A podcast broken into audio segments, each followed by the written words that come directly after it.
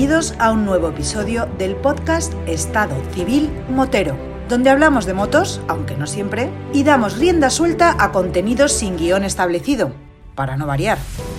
Así que ponte cómodo y disfruta de una hora de desvaríos.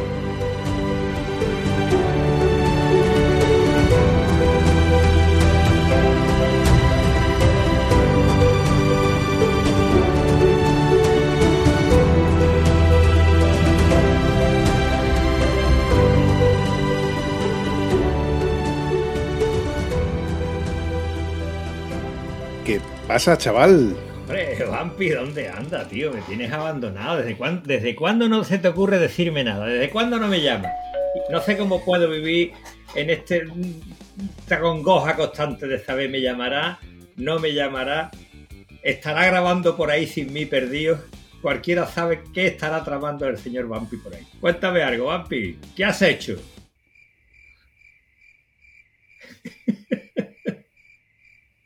¿De verdad quieres que te conteste, Antonio? Hombre, qué menos, Guillo. Desde que no te veo, yo qué sé. ¿Cómo pasa el tiempo, eh? Pasa volando. Pero si el fin de semana pasado estuvimos los dos juntos, que estuvimos de ruta, coño.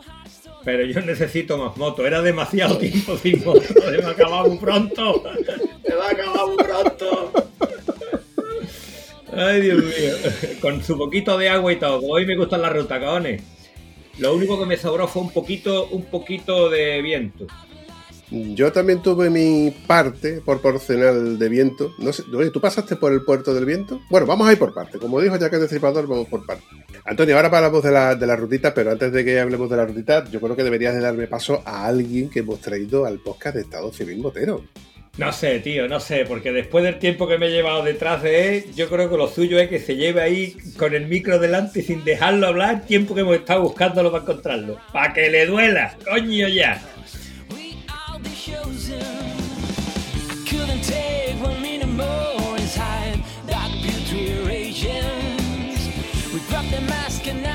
Te lo voy a presentar porque es un amigo mío que yo salí con él una vez y lo vi y digo, hostia, este tío, este tío sabe, este tío anda bien. Pero es que cuando lo escuchas hablar, dice tú, vea, callarse que va a hablar mi amigo Juan. Porque es que el cabrón sabe, ¿vale? El cabrón sabe y habla de todo. Además, aquí yo no sé si se lo dice que es más sitio, pero nosotros lo tenemos bautizado como Juan. El oráculo. El oráculo. Habla Juan, preséntate, querido amigo. Buenas tardes, buenas noches. ¿Qué pasa, hombre? Hay que ver, Antonio, hay que ver. Mm, yo no sé si es que me quieres o me odias, pero mm, hay, hay veces que las presentaciones son, vamos, para matarte. El oráculo, dice lo primero es lo primero, es, pediros disculpas porque yo creo que Bambi me, contactó como, como el año pasado por esta fecha o incluso algo más, porque estaba yo todavía viviendo en otro sitio donde, donde no vivo ahora, Entonces yo por las cuentas me sale que, hace más de un año. Entonces, disculpa, yo te la diría, oh, tío, es la verdad. Eh, es verdad que, os escucho, es verdad que han pasado por aquí un montón de amigos míos, eh, Ficha, eh, Mario Montoro, Enrique Vera, Jorge Soriano, en fin, eh, no pararía, no pararía diciendo amigos. Juan, ante todo, ponme al día porque sé que estás de baja y creo que tienes que darme un parte médico. ¿Qué, ha pasado? Bueno, que cada uno se baja de la moto como quiere. Salí con la moto de enduro, ¿sabes? Eh, el confinamiento ha hecho mucho daño porque mm, deja uno de salir, deja uno de practicar. Cuando uno sale se nota mm, torpe. Eh, salí con muchas ganas, eh, muy anquilosado porque no se sale.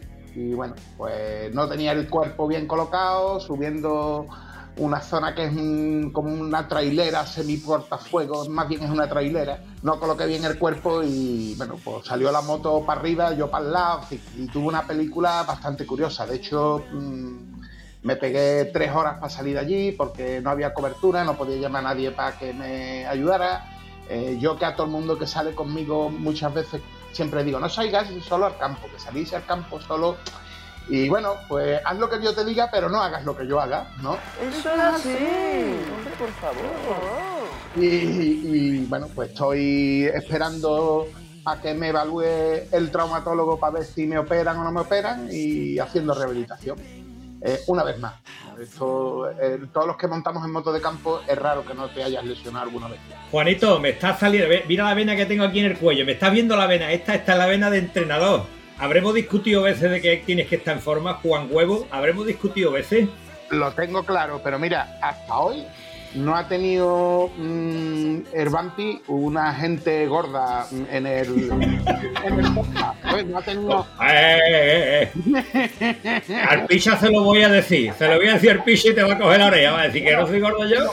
Tengo que poner, tengo que poner la excepción de mi, de mi hermano colega Picha, es verdad, el Picha sí es de los míos.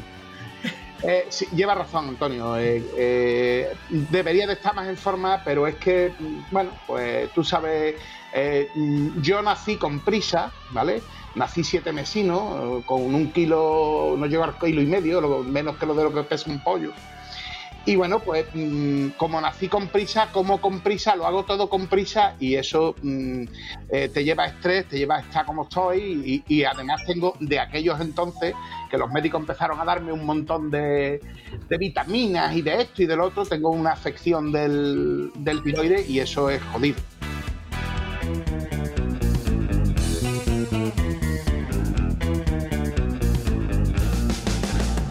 It's crazy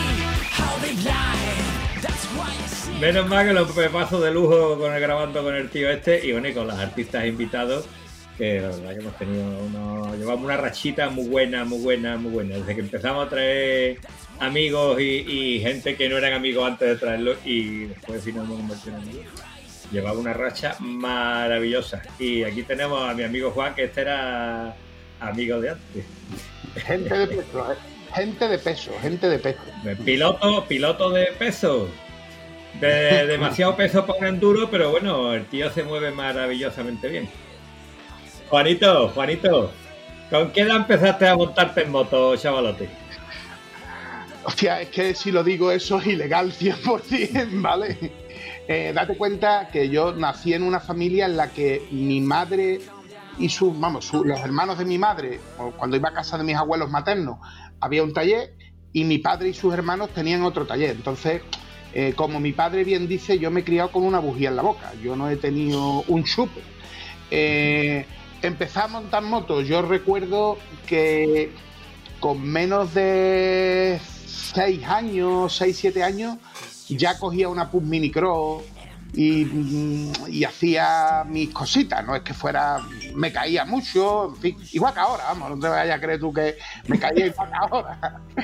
Eh, y empecé muy, muy jovencito, muy, muy, muy joven. Entonces mm, me he criado en eso, me he criado en, la moto, en, en el taller, eh, estudié mecánica, de hecho, trabajo ahora en una empresa que se dedica a la distribución de recambios de la moto, en fin, que, que he- ha sido mi vida siempre. Yo, mm, por suerte o por desgracia, solo sé trabajar en cosas que me gustan y si, toda mi vida se ha dedicado el trabajo o bien en las motos o bien en la música, que es mi otra pasión, ¿no? Entonces, pues n- siempre, siempre han estado ahí.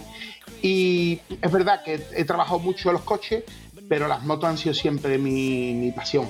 La- era el fin de semana moto, moto, moto, moto, moto. Siempre. Y desde muy jovencito, pues incluso viajando y haciendo cositas, claro. Cuéntame, Juan, de las últimas cinco motos que tú recuerdes, las que señalarías que volverías a tenerlas. Ostras.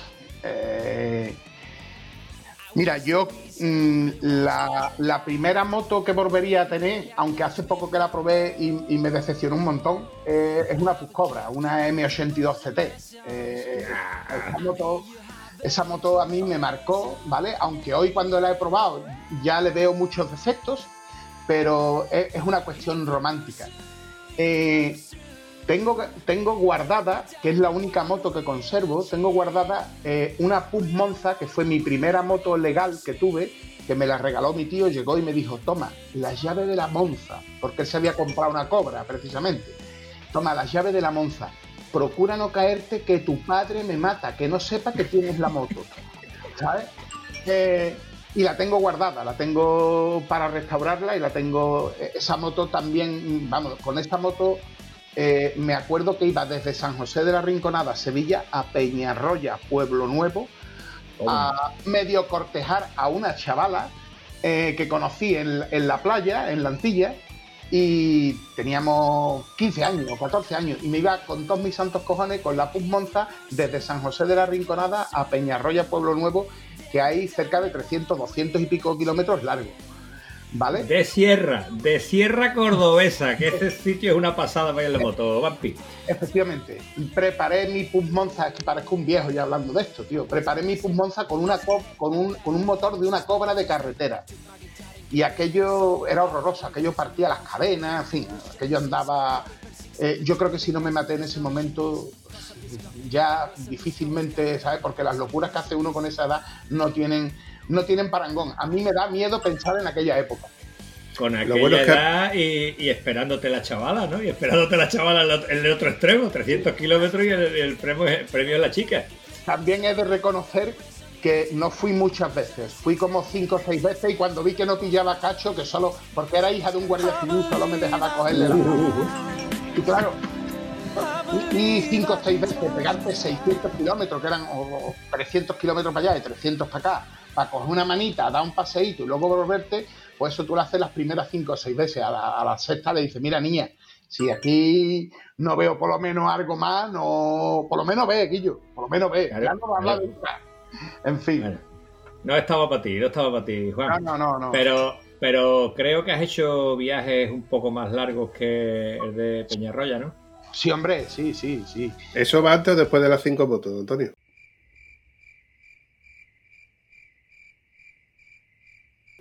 Perdón, perdón, perdón, lleva razón. Vamos a hablar de la primera moto. Vamos por la primera moto. Sigue. te pondría la, la Pus Monza, te pondría la Pus Cobra. Tuve también muy poco tiempo porque me di cuenta que me iba a matar una, una RD 3 y medio. Mm, La tuve meses y no. Aquello, aquello era horroroso, aquello andaba más de la cuenta. Por supuesto, la moto con la que yo mm, más he disfrutado y además con la que más he disfrutado con mi mujer, que son la, la Aprilia Caponor, ¿vale? De la cual guardo un recuerdo porque es de las mejores máquinas que yo he tenido. Y, y la Varadero, aunque parezca que no, la Varadero, como yo digo, la pobre, eh, bueno, pues una moto que es tonta, no, no hace nada bien. Sin embargo, es una compañera de viaje bestial. Bestial porque la Varadero tiene 120.000 kilómetros y 100, sí, 120.000, 120 y algo. Y, y la- las dos averías más gordas que han dado un cable de embrague que se le ha puesto y una bombilla de, de posición. ¿Vale? Entonces, bueno, pues ahí está. Filtros, pastillas, eh, todo.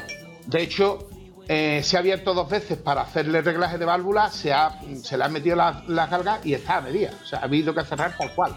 Con lo cual, pues. Entonces yo creo que con esas motos, me, con esas cinco motos me quedaría.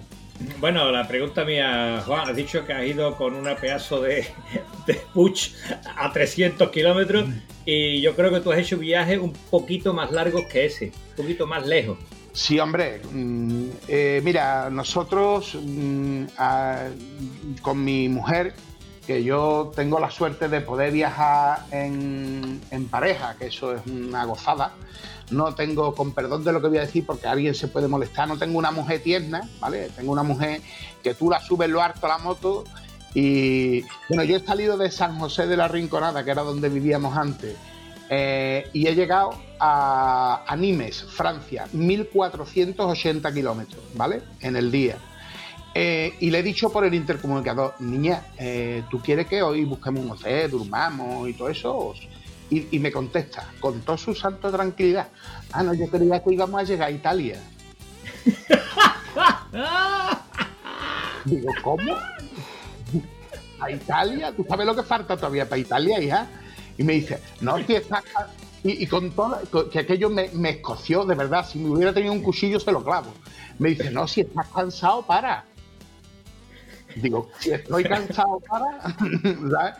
Entonces, tengo esa suerte, eh, mm, prácticamente conocemos toda Europa, por decirlo de alguna forma, ¿vale? Hemos estado en Europa en el 2009, en el 2010, eh, en el 2011 hicimos eh, toda la zona cirílica, Croacia, Bosnia-Herzegovina, eh, Montenegro, eh, y la verdad es que mm, viajar así es una pasada, viajar con, con gente con la que y siempre íbamos dos motos, yo no, no he querido nunca salir de viaje con mucha gente, porque el ir mucha gente es un poco problemático. Es verdad que los viajes, mm, además, como los organizaba yo, mm, pues bueno, mm, eh, quería, quería disfrutar del viaje, no quería que, tener que estar pendiente de la gente. ¿no? Y he tenido compañeros de viaje maravillosos, ¿eh? maravillosos, de verdad. Muy- gente muy apañada. Deduzco que también has tenido compañeros de viaje lamentables. Eh, sí, pero nunca me he ido de viaje lejos con nadie lamentable. Es decir, por ejemplo, Antonio un día me dejó tirado, que quedamos y, ¿sabes? Quedamos en la... eh, éramos todos de Sevilla, me lo llevé a la Palma del Condado, llegó tarde como 45 minutos. Y cuando, y cuando llega tarde dice, llegó unos amigos míos del CTA, el Tuercas, no sé si lo conoce, con un grupo de gente, y dice el muy mamón, que yo me voy con esta gente que van a hacer más kilómetros. Digo, anda, tira, que me voy a cagar la madre que te parió. ¿Sabes? No, eh, no, no, no lo, es broma, es verdad, eso esto es verdad, pero es broma, ¿vale?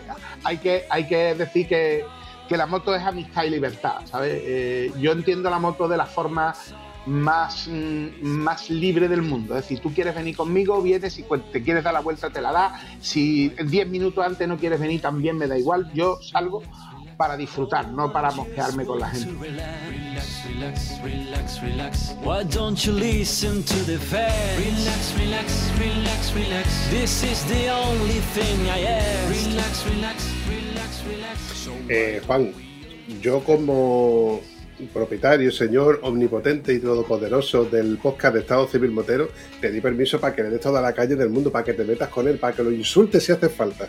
No quiero, no quiero porque yo sé que a él le hace falta tu 10% y entonces, ¿sabes? No, no quiero, mm, porque él, yo sé que está ahí trabajando, que, que hace el 50% del trabajo y no se lleva nada. Digo, anda, no lo vamos a machacar tampoco al pobre hombre. Vale, de- dejarme defenderme, dejarme No, no, no, defenderme, no, no, ¿vale? O no me vaya a dejar defenderme. No, no, en primer lugar, levanta la manita como todo, como, como mandan los español.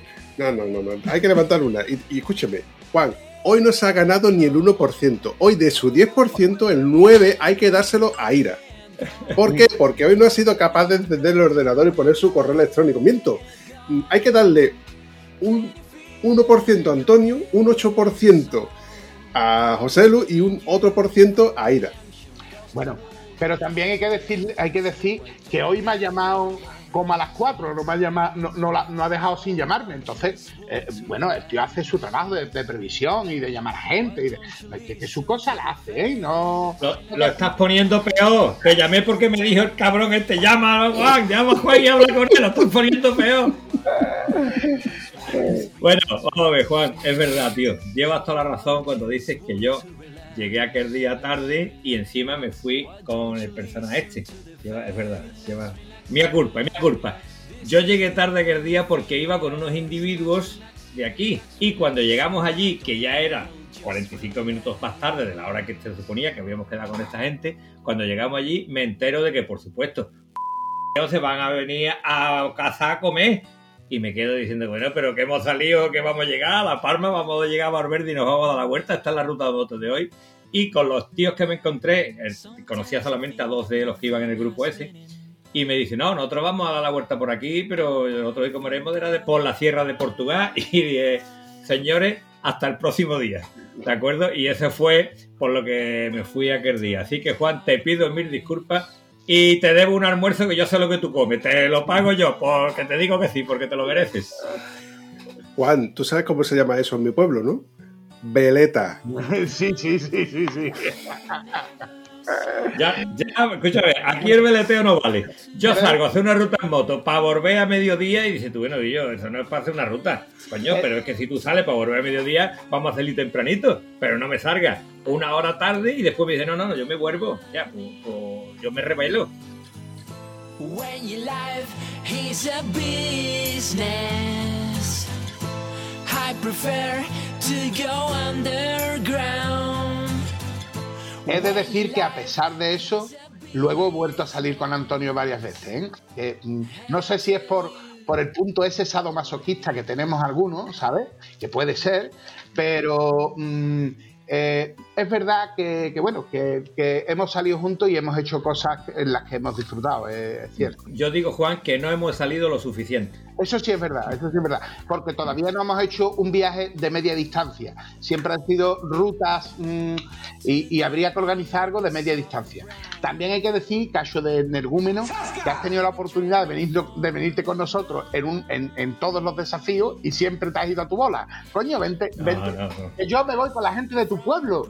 Te lo tengo que explicar, te lo tengo que explicar otra vez. Yo he hecho desafíos, varios, y con la gente de mi pueblo, que yo quiero y sigo estando en el mismo grupo de WhatsApp con ellos, y sigo intentando salir con ellos y que normalmente no salen, cuando por fin salen a un desafío, ellos salen el sábado por la mañana. Ya han mandado a alguien que va fichando en todos los pueblos. Se van en autopista hasta Armería. Ahora coge, hacen los cuatro puntos de rigor y llega y dice que han hecho el desafío entero. Yo eso lo he hecho una vez y a mí se me caía la cara de vergüenza.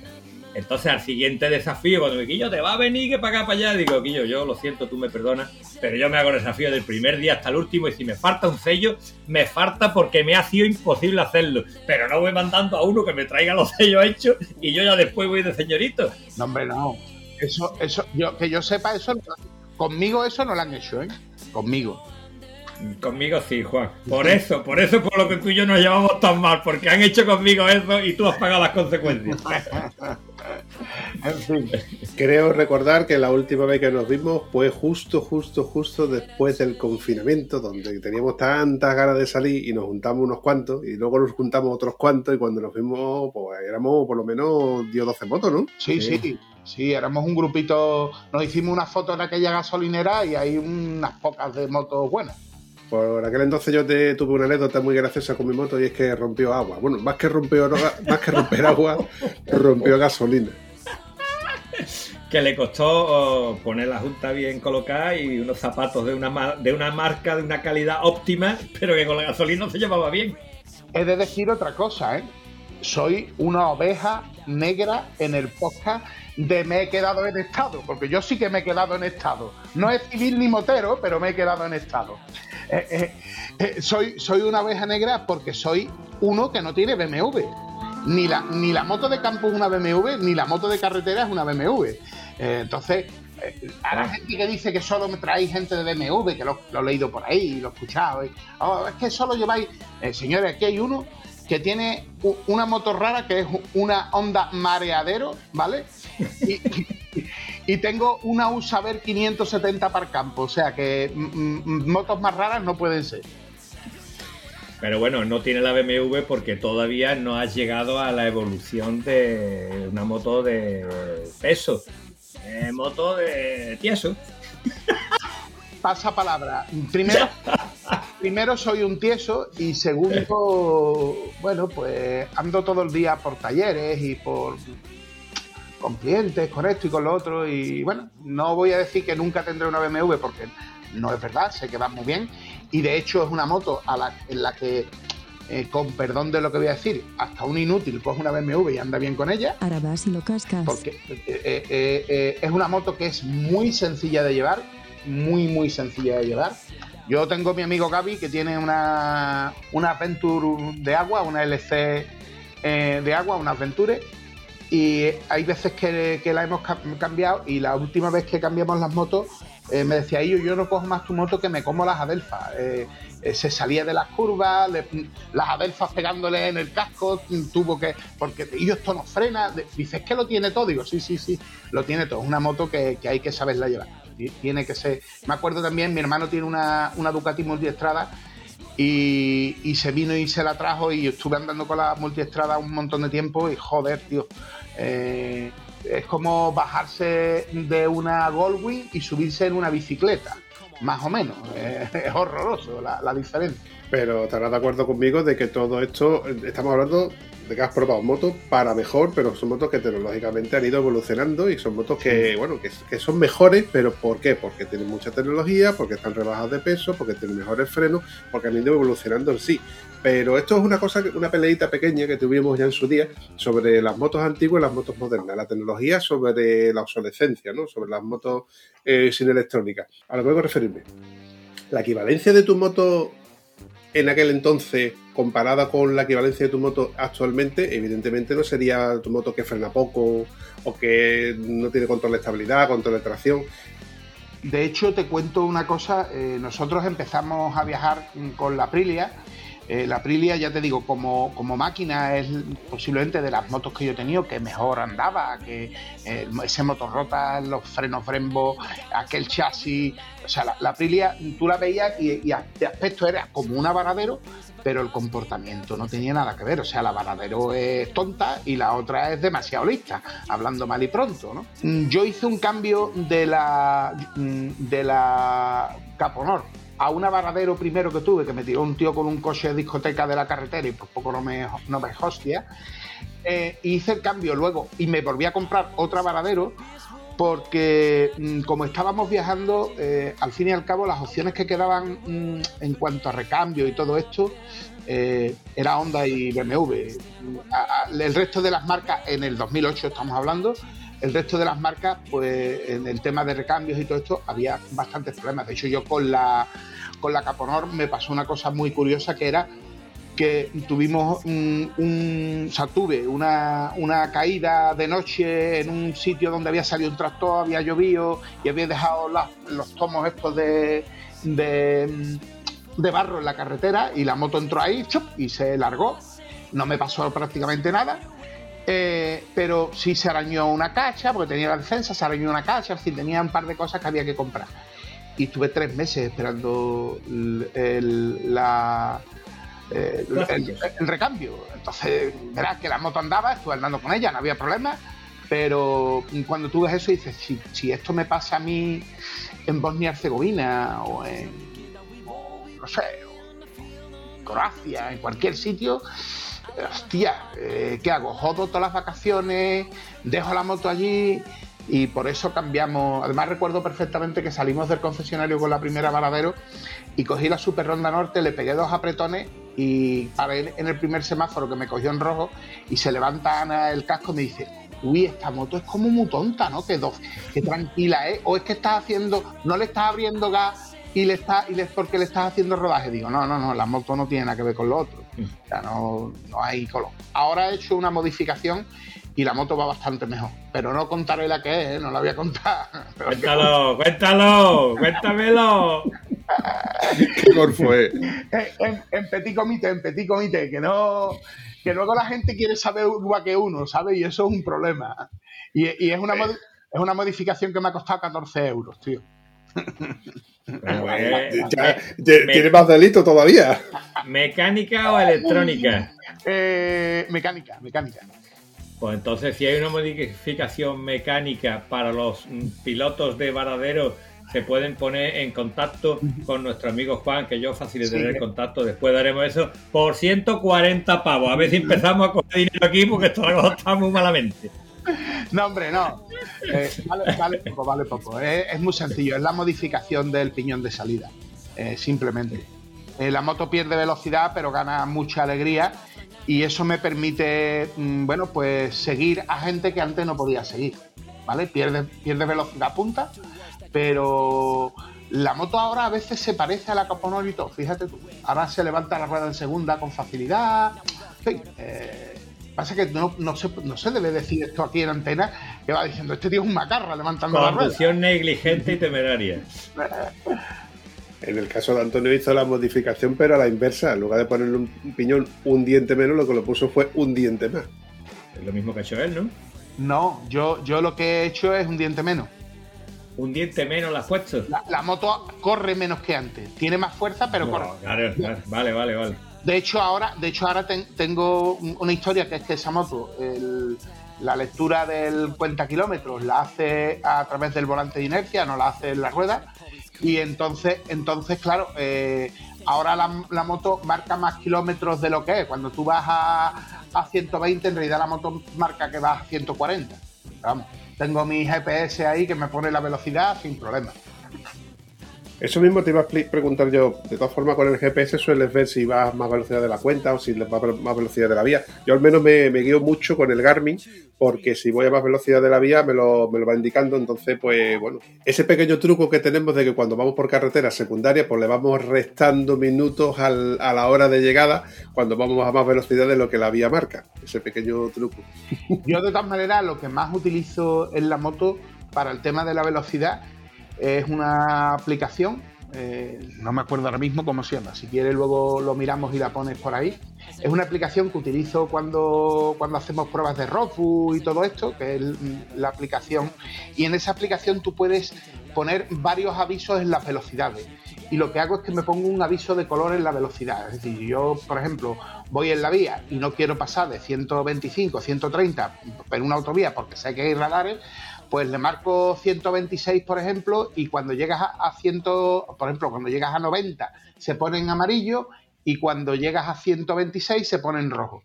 Y es como muy visual porque como se te enciende la, luz y, es de color, eh, no necesitas ni siquiera mirarlo, lo ves. Con la visión periférica lo ves aunque no estés mirando el cuadro. Y eh, a mí me, resulta muy cómodo. Me acostumbré con las pruebas de Rockbook, ¿vale? Eh, esa aplicación, la primera vez que la utilicé, la utilicé en una Strength de mi amigo Fernando, las organiza Fernando. Y, la verdad es que es de escándalo. Eh, va muy bien, muy bien, muy bien. Es curioso, me llama la atención porque sería casi como un cuenta de revoluciones, pero en kilómetros, ¿no? En la velocidad, correcto me parece súper práctico, dada que ahora tenemos unas nuevas limitaciones, que cuando te dice 50 no puedes pasar más de 51 porque son 100 pavos, cuando te dice 40 no puedes pasar 41 porque son 100 pavos, en fin, todas estas cosas que hacen nuestro querido gobierno para cuidarnos, para que no nos pase nada.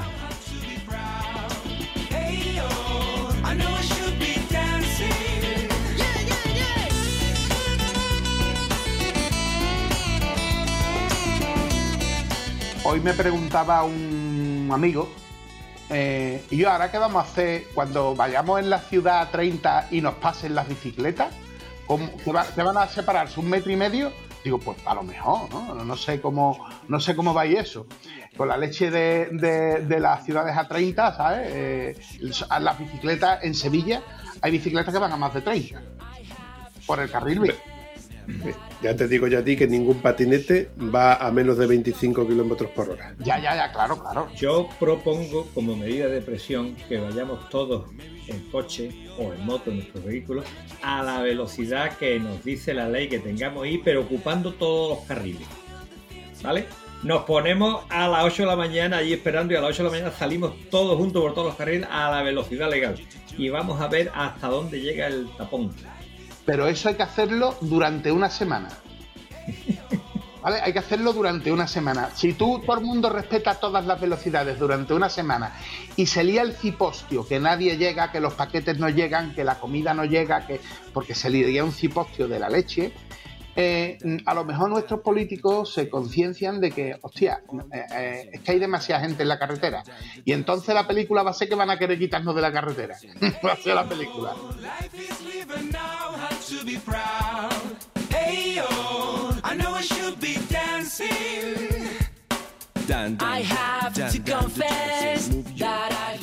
Juan, yo quiero que tú cuentes un poquito de una batallita que me contaste una vez o me contaste parte de la batalla y yo me quedé con la baba caída. Porque tú te fuiste con diez y pico años a Moscú. Cuando Moscú no era lo que es ahora, sino cuando era detrás del telón de acero. Y yo digo, ¿qué, tío cómo tiene huevo de irse así? ¿Sabes lo que pasa, Antonio? Yo mm, te cuento y os cuento sin problema, pero con ese viaje tenemos un problema. Eh, cada vez que hablo de ese viaje la gente me dice, venga, ¿dónde están las fotos? Y es que mm, teníamos 19 años, nos fuimos en dos motos mm, a salir con mi coleguita Ángel, a venga, a lo que Dios quiera. Y joder, tío, eh, nos dimos cuenta, porque claro, en aquellos entonces las fotos valían dinero, ¿vale? Primero y segundo, eh, tú no hacías las fotos con la alegría que las haces hoy. Entonces nosotros, nuestra primera foto iba a ser saliendo de España, porque para nosotros España, ¿qué coño me interesa a mí España? Nosotros vamos para afuera, que era lo que queríamos. Eh, eh, mi amigo Ángel se dio cuenta que no llevaba la cámara en la frontera de España con Francia, ¿vale? Y como íbamos, y como íbamos tieso, no, vamos, mm, entonces, eh, ahora pienso que entonces era rico, pero entonces era un tieso, porque hicimos el viaje, Angelito, eh, haciendo pulseritas de, estas que había en los 80 que se hacían con canutillo de plástico. y llegaba a Francia y las hacía con la bandera de Francia, y llegaba a Italia y las hacía con la bandera de Italia, y él vendía sus pulseritas, y yo mm, llevaba una guitarra que había vieja en mi casa, me la colgué eh, a la espalda, que yo no soy guitarrista, soy bajista, pero me ponía allí, hacía cuatro cosas con la guitarra mientras él hacía la, pulsera, y así nos pagamos el viaje, nos pagamos el viaje de perro flauta, pero hasta niveles insospechados. O sea, yo, yo- todavía muchas veces pienso, digo, joder, recuerdo una noche que, mm, subiendo subi- precisamente a, un puerto que es previo al, al Estelvio, el Gavia, no sé si habéis escuchado hablar de él. Eh, nosotros eh, nos quedamos a dormir como a 180 metros del sitio que íbamos buscando porque se nos hizo de noche, ya no lo encontrábamos, aquí aquello, aunque era verano, pero había nieve, había bastante nieve. Y bueno, pues nos quedamos a dormir en las tiendas de campaña con un frío de que yo, espalda con espalda, dejar de déjate de mamoneo que como te dé la vuelta te mato, ¿no? Eh, con el colega. Y, y por la mañana cuando nos levantamos nos dimos cuenta que habíamos dormido como a 200 metros de donde, de donde habíamos, de donde, de donde, de donde íbamos a- a- al albergue este que íbamos a, a quedar.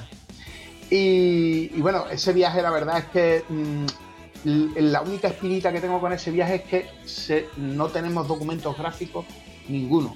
Las vivencias están. de hecho, eh, a mí aquel viaje mm, me modeló la personalidad, por decirlo de alguna forma. Me cambió eh, la forma de ver las cosas. Yo mm, de, de Sevilla salió un Juan y cuando llegamos eh, era otro, otro completamente diferente. Y aquel viaje fue la leche. Recuerdo que Ángel era un enamorado de las galletas estas del príncipe de Bequelar, de, de chocolate, y descubrió en Francia, en la gasolinera, Francia, perdón, en, en Suiza, en la gasolinera descubrió que había una, una galleta así de gorda, así de grande, grandísima.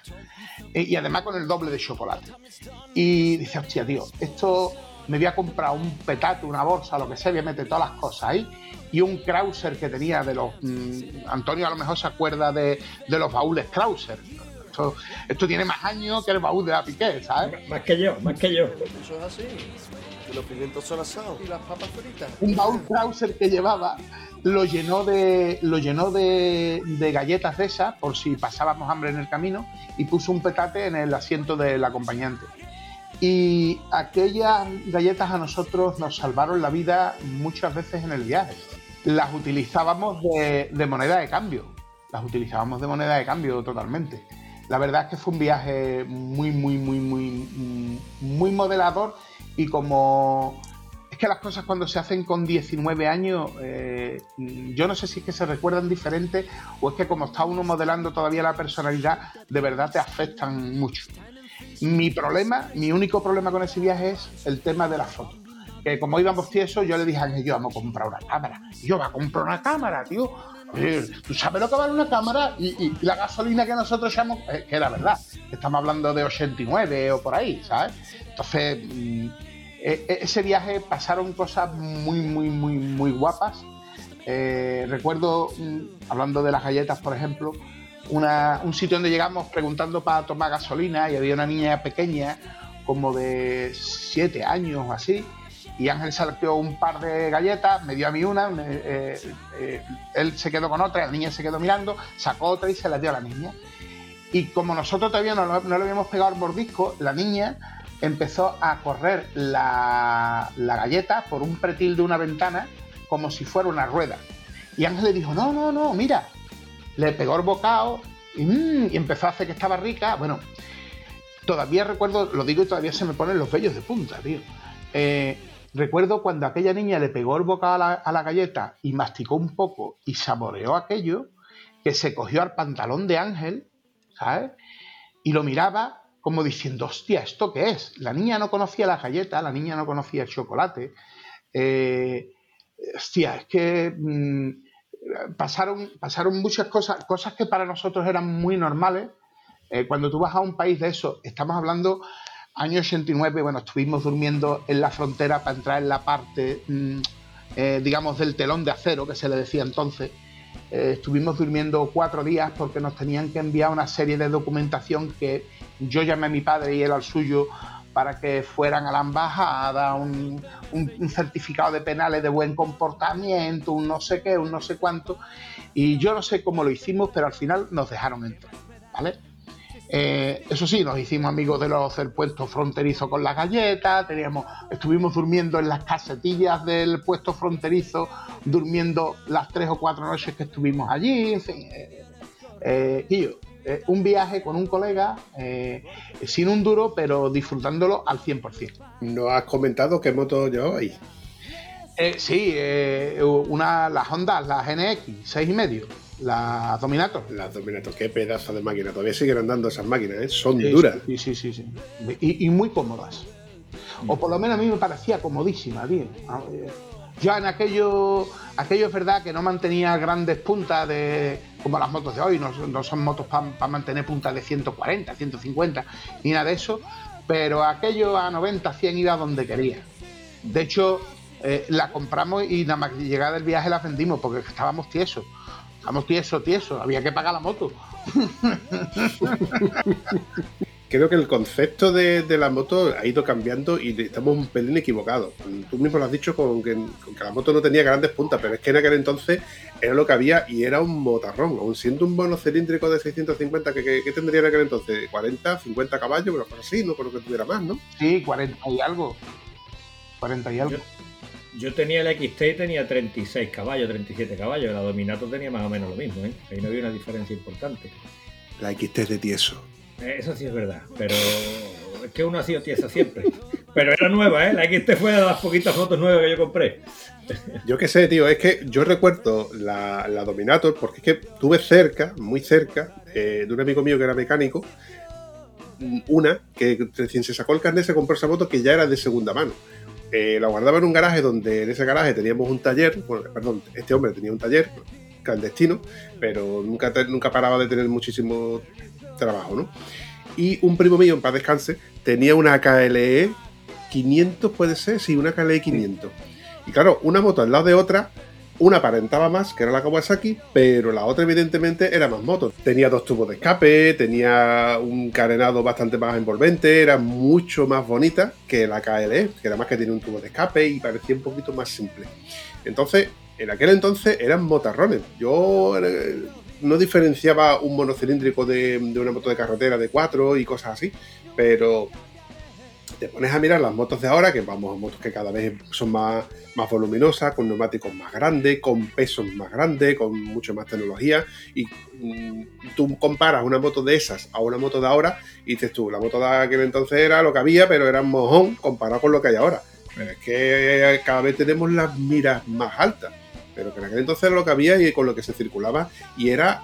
No era lo que había, es que era lo, era lo máximo que había. Mira, eso es lo que te iba a decir. Entonces, la, la Honda NX, yo es que por deformación profesional, para mí la Varadero es la XLV1000, la NX, la Dominator es la NX, es como en el sector se, se hablan de estas motos. Eh, yo eh, recuerdo que aquella moto estaba, no quiero engañaros, pero si no estaba recién salida, poco le faltaba, porque yo creo recordar que aquel viaje fue en el 89, verano del 89, y quiero recordar que si la moto salió, si no salió ese año, salió el año anterior. Entonces era lo último que había, ¿eh? Que, ahora lo vemos como, hostia, es que sí, pero, pero es que en ese momento era la 1250 o la 1290 de, de ahora, de hoy. ¿Vale? Que era, era lo más.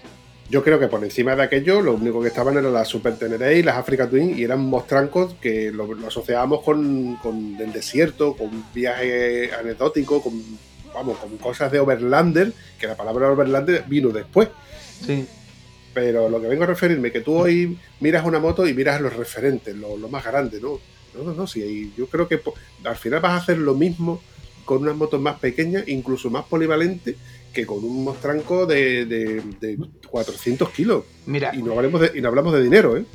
Sí, sí. Mira, yo eh, tengo un amigo del CTA, que es Enrique Vera, que también ha estado con ustedes. eh, salimos juntos, porque además mm, él también, su mujer, pues también monta en moto, también. Y nos juntamos muchas veces con las parejas y todo esto. Y, y Enrique dice una cosa que, que yo mm, la he dicho siempre también, pero es que además es que es verdad. O sea, tú hoy con cualquier, y sé que mucha gente me va a decir, anda, vaya lo que ha dicho. Eh, con cualquier Benelite RK, con cualquier Mapboard eh, Montana, con cualquier moto de media cilindrada de hoy, se puede hacer lo que quieras, ir donde quieras. Bueno, se puede ir donde quiera, porque fíjate tú, el, el colega que ustedes tuvisteis de la PX, ¿no? Eh, se puede ir a, cualquier sitio con cualquier moto. Partamos por esto. O sea, no depende de, lo, de la cilindrada que tienes, sino de las ganas que tú tienes de viajar y de las ganas que tienes de hacer cosas. Eh, y al final, eh, mm, yo soy de los que piensa, y, y así lo he hecho siempre, yo prefiero comprarme una moto de 10.000 y los otros 10.000 gastármelo en viaje a comprarme una moto de 20.000 y ponerla en la cochera y decir, ¡oh! ¡Qué moto más guapa tengo! Pero no podés salir.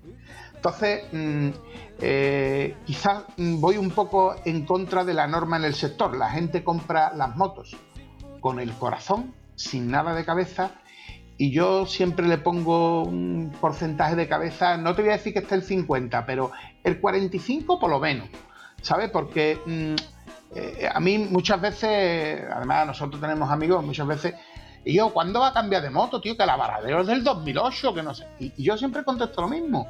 ¿Qué haces tú con la tuya que no puedo hacer yo con la mía? Está hablando, ¿Hablas de ti o de mí, Juan? ¿De qué estamos hablando? ¿Hablas de ti o hablas de mí? Es exactamente lo mismo. Claro, es que, es que no, no, no, no, tiene, no tiene mucho sentido. No, es que la mía va mejor por el campo. Vamos, vamos al campo.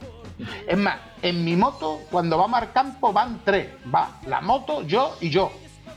Vamos tres. Yo soy el único tío que sale con tres personas en la moto al campo. ¿Sabes?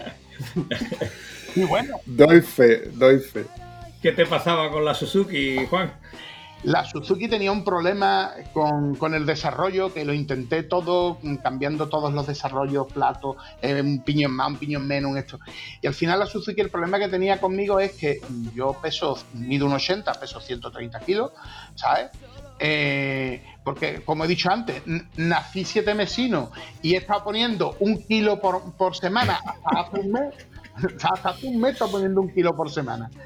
Y, la Suzuki, bueno, pues la pobre lo que, lo que le pasaba es que no podía conmigo en la arena. En el resto de los sitios bien, sin problema, pero cuando tú entrabas en arena o ibas en primera a, a hierro en primera eh, y muchas veces le metías segunda y ya no podía. Como, como hubiera mucha arena, ya no podía. Por eso compré, compré la Usaber, pero a lo mejor me pasé con la Usaber. La Usaber, la zona forma que yo...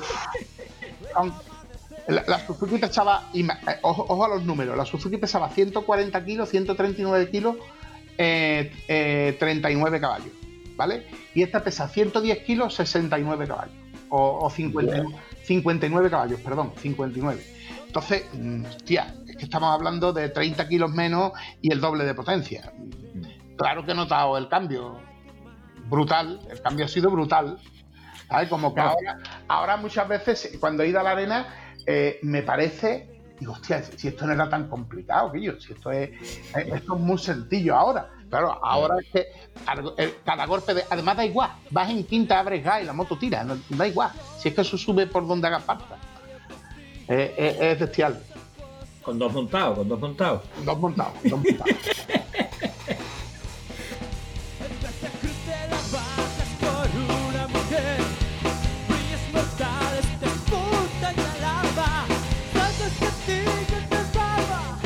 Oye, una preguntita facilita con el tema de la, de la Usaber. ¿Y fiabilidad mecánica qué tal te va? Ningún tipo de problema. Eh, eh, mira, yo siempre digo que las motos deberían de traer en el asiento, en la parte del conductor, deberían de traer una mano hacia arriba, ¿vale? Una mano así hacia arriba. Porque eh, la mayor parte de la, de la gente que tiene problemas con las motos es que no hace los mantenimientos bien y además el mantenimiento que hace lo hace con producto tieso. Tú mm, no puedes... no puedes escatimar en algunas cosas. O sea, tú no puedes escatimar en un aceite, tío, va a comprar el aceite barato en vez de echar un aceite en condiciones. No tiene sentido, ¿sabes? Y mm, si tú haces los mantenimientos bien, Tú tu moto de campo, cada vez que vienes del campo, le quitas su filtro de aire, lo limpias, lo vuelves, le vuelves a echar su aceite y lo vuelves a poner. Eh, cambias los aceites, eh, yo sé que es una putada, pero cambias el aceite cada 3-4 salidas. Pero es que eso se hace en un momento, Guillo. Es que resulta que al final el más gordo, que se supone que debía de ser más torpe, es el que rápidamente hace pom pom y venga, vámonos. ¿Sabes? Entonces, yo tengo muchas muchas veces nos hemos juntado compañeros del CTA y, en las salidas y ves las motos y dices, uff, vaya tío, esto, esta moto le falta mucho mantenimiento, le falta mucha limpieza, le falta... Y eso es muy importante. Entonces, la fiabilidad, es verdad que unas motos tienen más fiabilidad y otras motos menos, pero en el concreto, eh, ese modelo de, de Usaber, el, el 570 esto, tiene unos detalles técnicos que el motor viene inclinado, Antonio sabe cómo viene el motor, el piñón de salida coincide prácticamente al milímetro con el, con el centro de gravedad, en fin, tiene una serie de, detalles técnicos y tecnológicos que a mí me, me molan un montón. Y, la moto va muy bien, no tiene problemas, eh, tiene creo que son 8.000 kilómetros y los 8.000 kilómetros bien sin problemas, perfecto y no he tenido el más mínimo problema mm, al revés. El único problema que he tenido es que le tuve que poner el, este, llama? El radiador que no lo traía, pero bueno, no es, no es un problema. Que las marcas se empeñan en venderte las motos sin radiador. Tú y yo, una moto de enduro, ¿cómo la va a vender sin radiador? Me cago en tus mulas todas. Hay veces que te queda 10 minutos en un sitio enganchado. Espera, espera, espera, espera, espera. ¿Sin radiador o sin ventilador de electro, sin electroventilador del radiador? Perdón, sin el electroventilador, perdón, perdón. me he quedado un poco fuera de juego, digo, si no, tienes radiador. Perdón, sin radiador, no, es que me he equivocado, eh, sin, sin electroventilador. Hay una modificación que se le hacían a las motos para los circuitos de arena, precisamente a la mayoría de las motos, y todas se le acoplaba el radiador del modelo superior, es decir, si era 250, le ponían los radiadores de la 500 para que la moto tuviera más capacidad de refrigeración pensando en circuitos de arena, tipo preparaciones para el Touquet y cosas de esas. Que de eso aquí en Matalascaña teníamos hasta que fue un desastre ecológico las carreras por ahí y terminó aquello. Referente a lo que tú has dicho de los mantenimientos de la moto y demás, me ha venido a la mente mi amigo Isidoro, eh, que fue campeón de España, de, perdón, campeón de Andalucía de la Copa Trail Isidoro Periáñez, ¿no? Vale. Correcto, correcto. Pues Isidoro tenía una, creo que era una 690, 650 de KTM, la versión pata negra. Y bueno, cuando Isidoro se compró esta moto para correr el campeonato este, se vendieron otra unidad igual. La versión pata negra que yo creo que en aquella fecha salía por unos 12 o 14 mil euros. ¿eh? Era una bestialidad, pero tenía 70 y pico caballos. 75 caballos creo que tenía él decía que la, moto terminaba la carrera y le cambiaba filtro de aceite y, eh, el, aceite del motor. Pero es que el aceite del motor llevaba solo un litro. Él, estuvo corriendo dos años con esta moto y después la vendió. Y sin embargo, la otra unidad de la otra moto, que tenía otro amigo que le cambiaba el aceite cada dos carreras, cada tres, cada cuatro, pues tenía problemas constantemente. O sea, de rotura de esto, de cuestión de sentido común, ¿no? Mira, tienes que tener en cuenta lo siguiente. Eh, KTM, eh, porque eh, esa Usaber mm, es una KTM en realidad. digamos que era una KTM Premium en aquellos entonces, ¿no? la, te da, creo que es el cambio de, pistón para 60 horas. O sea, 60 horas de funcionamiento, cambio de pistón. No, tío, es que yo lo alargo. Vale, alárgalo pero no espere que te haga 2.000 horas. Si te están diciendo 60, 2.000 no te va a hacer, ¿sabes? Te hará 180, mm, porque tú vas tranquilo, 140 o, 120, pero 2.000 horas no te va a hacer. Entonces, muchas veces el tema de, los mantenimientos, eh, cuando una moto tiene problemas y sabería, vale, pero muchas veces la gente dice, no, es que eh, esa moto mm, necesita eh, que está muy en lo alto. Claro, si es que es prácticamente una moto de competición. ¿Qué, quieres? ¿Tú quieres tener una moto que, tú hagas así con el gas y, que, tengas que tener cuidado? Pues, tío, tienes que, tener tienes que tener un mantenimiento acorde a las prestaciones que tiene la moto. Si es que eso es así de sencillo. Más, cada uno sabe lo que se compra. Yo creo que a día de hoy todo el mundo tiene internet, todo el mundo mm, da vueltas, todo el mundo ve. Y lo que pasa que, al fin y al cabo, eh, cuando uno compra las cosas, espera siempre no tener que hacerle nunca nada y hacer muchos kilómetros. Y eso es muy difícil. Eso es muy difícil, muy difícil. Lo, ¿cómo, era, ¿Cómo era aquello, Antonio? Los, don- buscando en las pesetas se me van los duros. Correcto, Claro. correcta era la frase. Claro. Buscando pesetas duros al cuñado, ¿vale? Yo entiendo que cuando un fabricante te dice tienes que cambiar los amortiguadores a los 40.000 kilómetros, no sabe qué tipo de uso le vas a dar. Entonces él entiende que en un uso exhaustivo le tienes que cambiar los amortiguadores. Me vengo a referir a un coche, por ejemplo, extrapolándolo al pistón. Eh, se viene a referir de que si tienes que hacerle un cambio a los 60, a las 60 horas, él entiende de que tú en esas 60 horas le estás dando un rendimiento y para garantizarte de que durante esas 60 horas no se te va a romper o te lo va a garantizar, pues él entiende de que tú le estás dando un rendimiento alto. Que tú evidentemente lo puedas alargar a los 180 horas, por- como tú mismo has dicho, es porque tú eres un usuario de que no le vas a exigir mucho más a la moto. Y como esto lo vamos a extrapolar a los rodamientos de dirección, rodamientos de, de, de la rueda, a los kits de arrastre. No es lo mismo ese abuelete que va con su propio micro, con sus dos alforjas al lado, al campo y venir todos los días, que va con un ritmo tranquilo, que el que la sale el fin de semana con la hora justa de vuelta porque la mujer está con el látigo dándole latigazo. Yo ahora, desgraciadamente, mm, tras la. No, es mamón tampoco. yo ahora, desgraciadamente, tras la caída y viendo que me tengo que operar y que esto traerá luego su rehabilitación y su historia, eh, seguramente la, la Usaber la voy a poner en venta porque eh, ya esta temporada me la pierdo. Y la que viene, muy posiblemente, no estaré todavía con la rehabilitación, porque me han dicho que, que tiene que tiene rehabilitación y que tiene que para volver a montar en, moto tengo que fortalecer la pierna una barbaridad.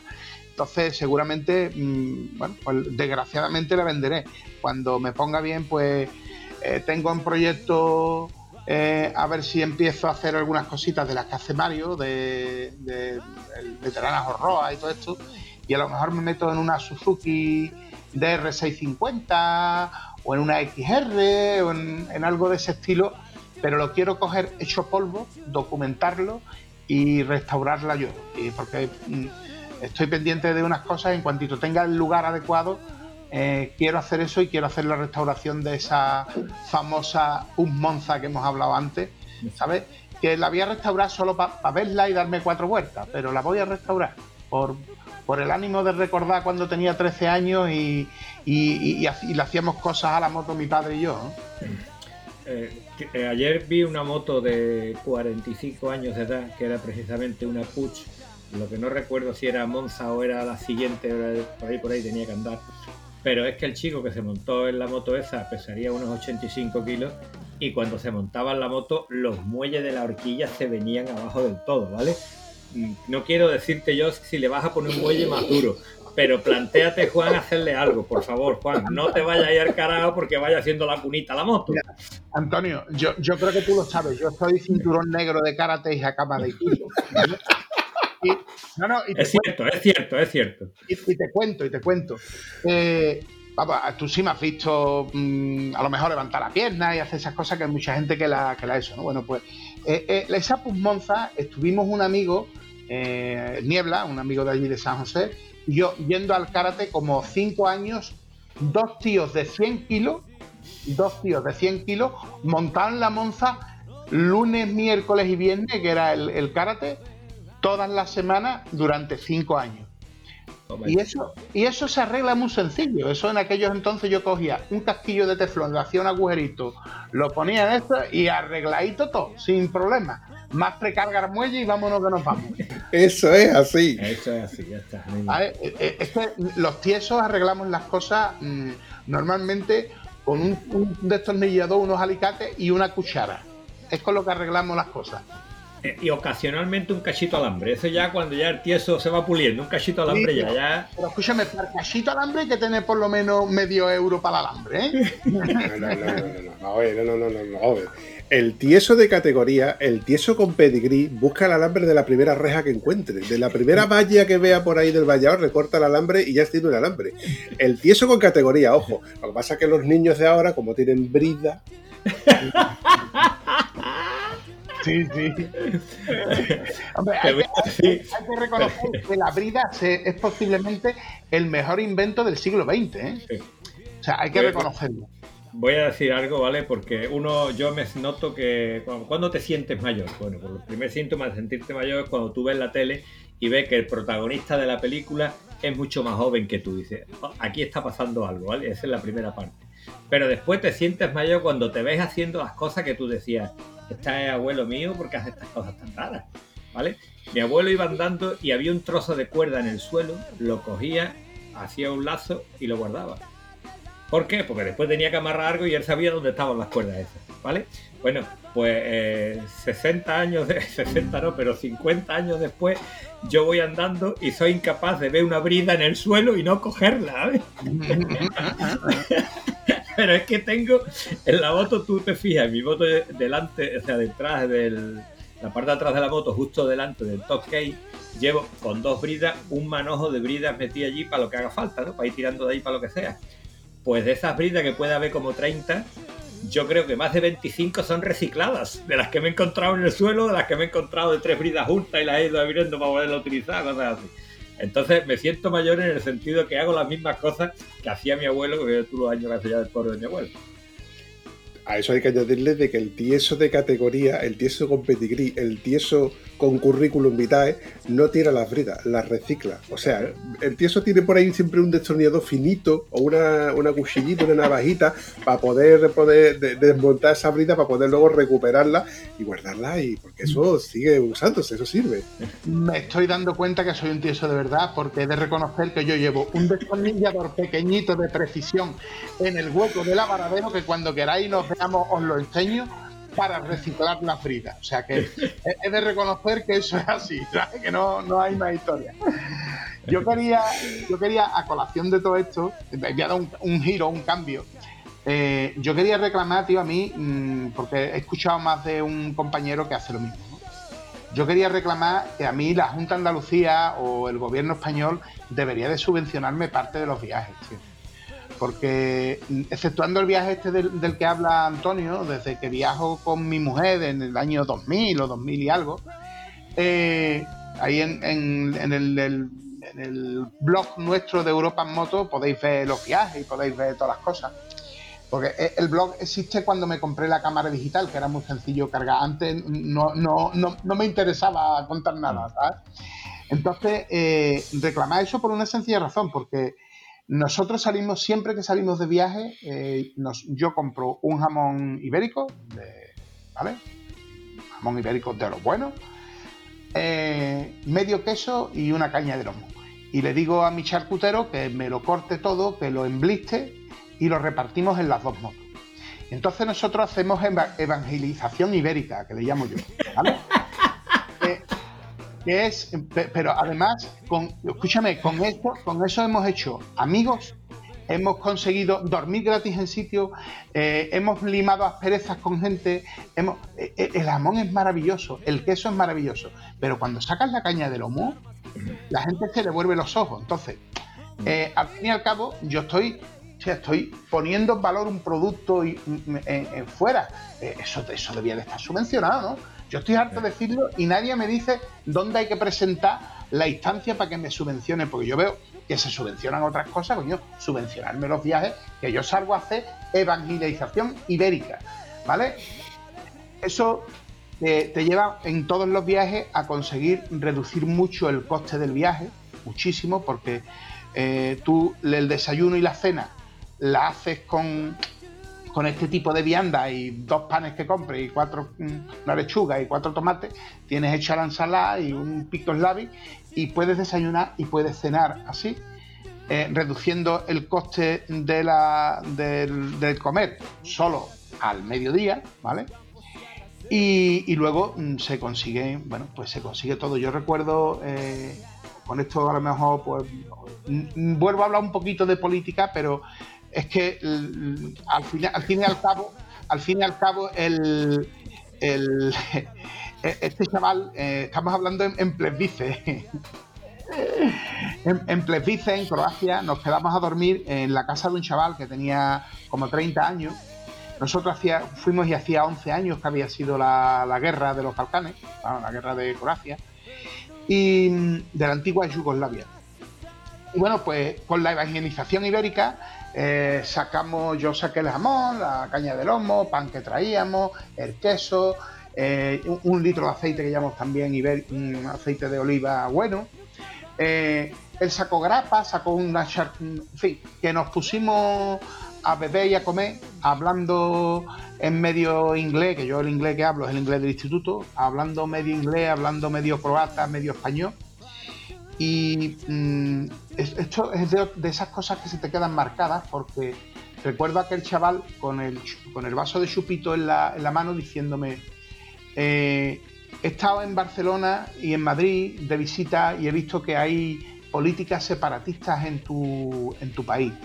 Eh, dile a todos tus amigos y te cuento la historia que ha pasado aquí, porque dile a todos tus amigos, cuéntale esta historia. Mira, yo tengo 31 o 32 años, creo que tenía, y yo no duermo desde hace 11 años, porque yo estuve en esa guerra, eh, maté a gente y le vi los ojos después de muerto, a muchos de ellos. Y esa gente viene a visitarme por las noches, ¿vale? Y no me dejan dormir. Pero llorando. Todo esto te lo está contando un tío llorando, ¿vale? Eh, dice, y todo es por culpa de las políticas separatistas de los, y de los políticos. Dice, yo vivía en un gran país que era Yugoslavia. De ese país han salido 6, 8, 10, 12 países. Me da igual.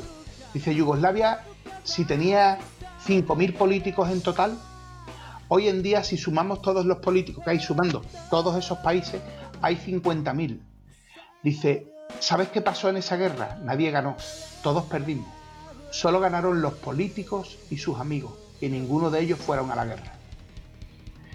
Eh, ese chaval, eh, todavía me sigo de vez en cuando escribiendo con él y todo el rollo, eh, estaba mm, completamente estaba completamente destrozada su cabeza por culpa de la guerra, tío. Y es curioso cuando uno viaja y tú te crees que tienes problemas y te crees que, bueno, tú estás en tu vida, en tus historias y, y te ponen esas cosas por delante, dices tú, "Uf, qué suerte tengo, ¿no? Mm, qué injusto es el mundo que nacer mil kilómetros a un lado, mil kilómetros a otro, puede suponer que mi vida sea más o menos sencilla o sea una locura. Y yo no veo... mm, eh, este chaval decía eso porque mm, realmente había tenido unas vivencias que eran absolutamente demoledoras para la mente, ¿no? Que matar a alguien y verlo, ver- saber que tú lo has matado y mirarlo.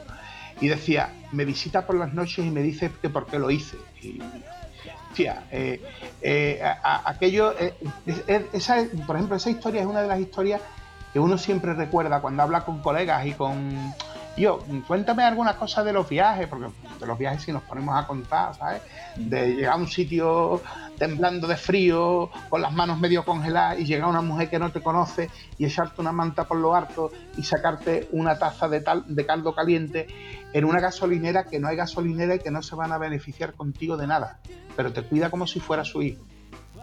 Joder, Y dices tú, tía, esta ¿qué mujer? ¿qué está pasando aquí? ¿Sabes? Y además no me entiendo con ella porque hablan idioma cirílico y vete tú a saber.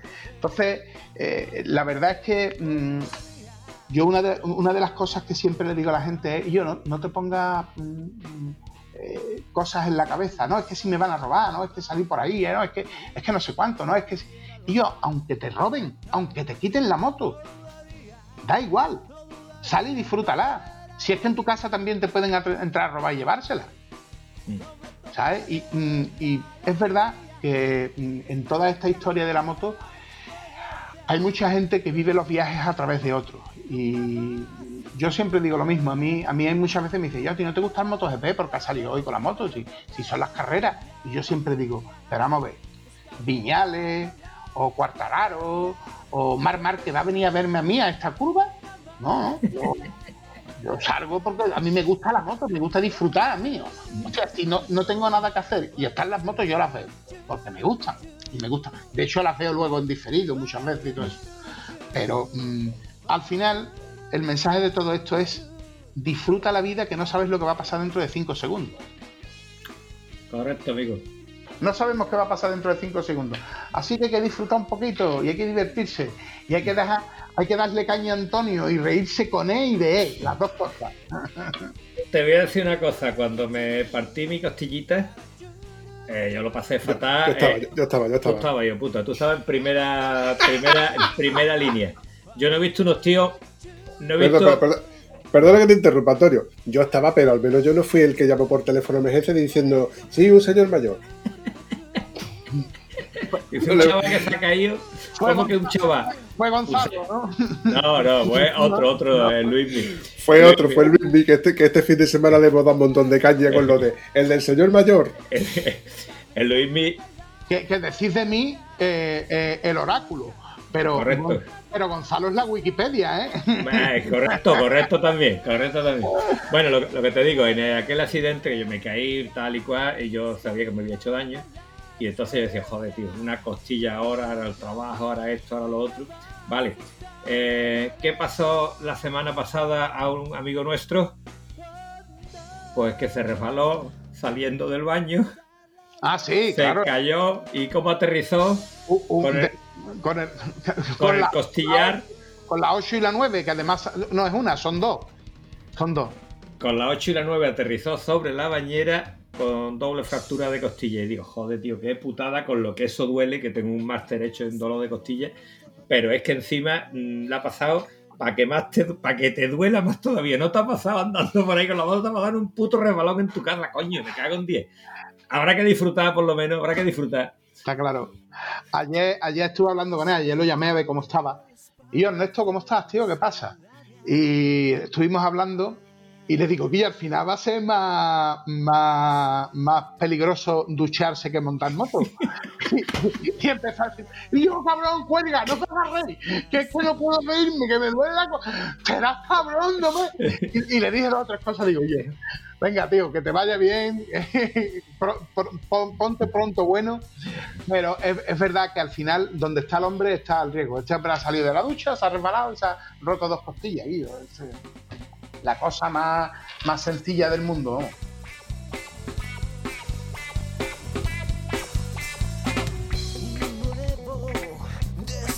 vamos. Bueno, chavales, como ya hemos llegado a la hora de emisión y en el podcast de Estado Civil Motero no me permiten hacer más episodios de más de una hora, eso decía yo al principio, pero el contrato lo estamos incumpliendo de cada dos por tres. Pues os voy a ir despidiendo para que, bueno, para que podamos cerrar este episodio. Qué bien me la ha pasado, Guille.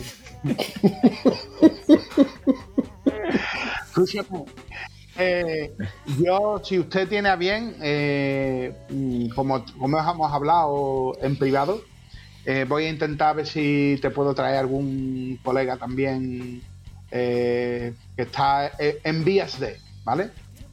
Y, y si es necesario ese día también tenemos a Antonio para que no se mosquee, hombre, para que no diga nada, para que, para que el pobre pueda meter sus cuñitas y pueda hacer cositas.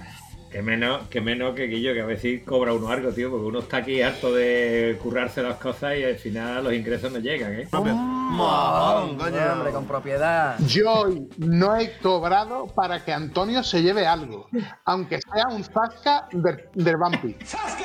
¿Vale? O sea, eh, es así, ¿no? Eh, el zasca se lo puedes dar a Vampi. Tienes mi autorización a darle el zasca a Antonio, hombre. Las zascas son gratis y corren por parte de la empresa.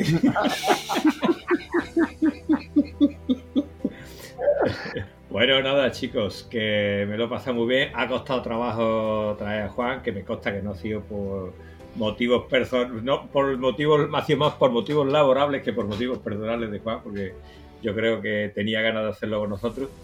Y bueno, la verdad que como siempre que uno hace esto, cuando por fin surge, dice, coño, que podía haber dicho, que podía haber hecho. No pasa nada, Juan. Ya lo hacemos más para adelante otra vez, que yo me la he pasado muy bien contigo, tío, te lo digo. Sí, no, yo también, yo también. En fin, chavales, para mí ha sido un placer teneros aquí los dos, lo, lo- lo hemos pasado muy bien y ya hemos dado una primera, ¿cómo se dice? Una primera toma de contacto para hacer más episodios así de entretenidos. Así que lo dicho, un abrazo, chavales. Un Hasta abrazo. la próxima. Hasta la próxima. Adiós.